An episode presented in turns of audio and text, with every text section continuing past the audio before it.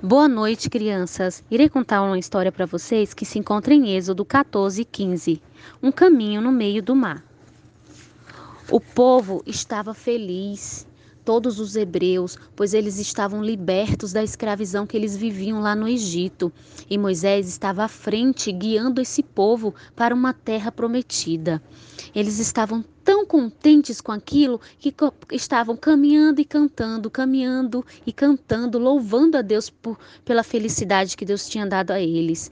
Só que quando eles olharam para trás, estava vindo o rei e seus soldados atrás daquele povo. E eles ficaram amedrontados, perguntando para Moisés: E agora o que iremos fazer? Moisés simplesmente parou e ouviu a voz do Senhor falando com ele.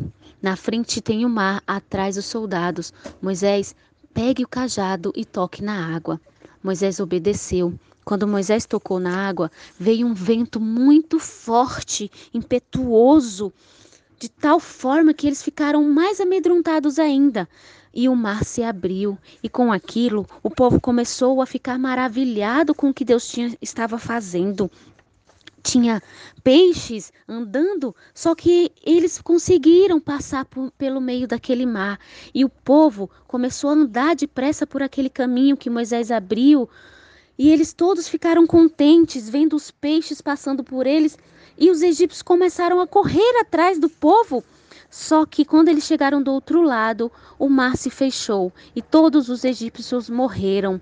Mas o povo de Deus estava tão feliz, estava salvo, pois o Senhor tinha cumprido a promessa sobre a vida deles. E eles estavam cantando e agradecendo a Deus por tudo que o Senhor tem, tinha feito sobre a vida deles.